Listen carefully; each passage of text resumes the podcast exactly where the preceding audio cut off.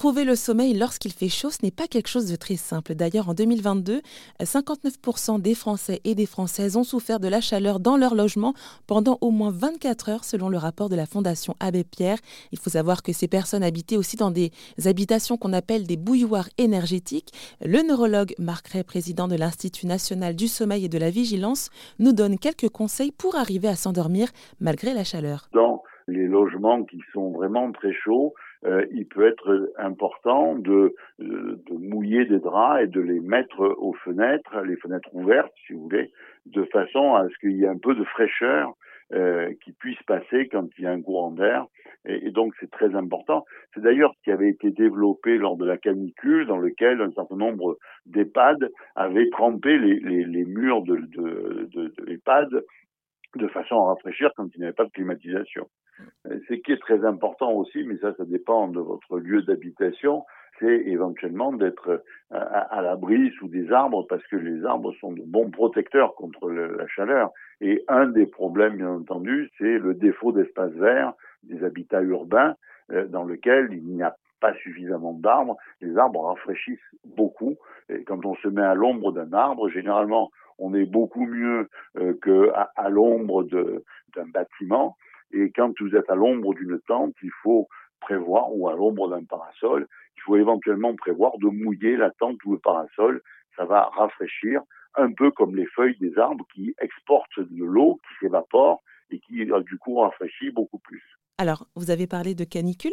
Est-ce que vous pouvez nous rappeler les conditions pour qu'on puisse dire que c'est bien, euh, qu'on est bien en situation de canicule? Ouais, la canicule, c'est quand euh, la température de la nuit ne descend pas suffisamment. Normalement, il fait beaucoup plus frais la nuit que le jour. Euh, quand elle reste élevée la nuit, on va parler d'un épisode caniculaire si cette température ne descend pas pas suffisamment par rapport à la journée. Et aussi, alors par rapport à la chaleur, qu'est-ce que vous pourriez donner bah, comme conseil euh, quand il s'agit de bébés? Ah ben Oui, les, les, bébés, ben, il va falloir faire en sorte qu'ils soient bien hydratés et qu'ils ne soient pas exposés à une trop forte chaleur.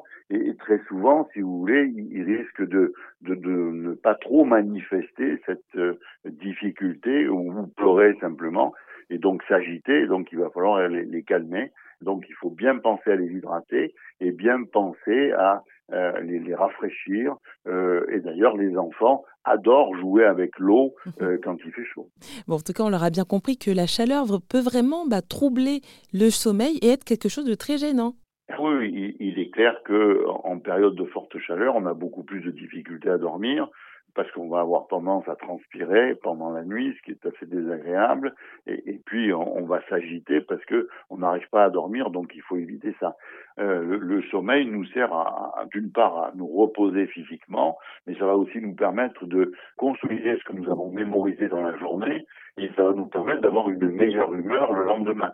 Quand vous êtes en privation chronique de sommeil, vous êtes plutôt anxieux et dépressif, alors que si vous avez bien dormi, vous êtes beaucoup plus en forme et beaucoup moins anxieux. Donc il faut absolument s'occuper de son sommeil euh, de façon à avoir le meilleur sommeil possible. Et donc vous avez tout un tas de conseils sur le site de l'INSV euh, pour obtenir ce sommeil qui est difficile à obtenir, bien entendu, en période de, de forte chaleur. Euh, il faut attirer l'attention en particulier des femmes qui sont plus victimes euh, bon, au moment de la ménopause parce que vous avez des bouffées de chaleur qui deviennent beaucoup plus difficiles à supporter pendant la nuit. Et puis, euh, c'est souvent les femmes qui sont en première ligne quand il y a des bébés euh, et dans leur rôle de mère, il ne faut pas qu'elles s'oublient donc il faut qu'elle s'occupe du bébé, mais qu'elle s'occupe aussi d'elle, euh, parce que euh, il faut euh, qu'elle puisse elle aussi bien dormir, qu'elle puisse s'abandonner au sommeil. Il faut que les, les parents euh, fassent en sorte que le sommeil soit un, bien collectif et familial. Pour retrouver tous les conseils du docteur Ray, rendez-vous sur rzn.fr.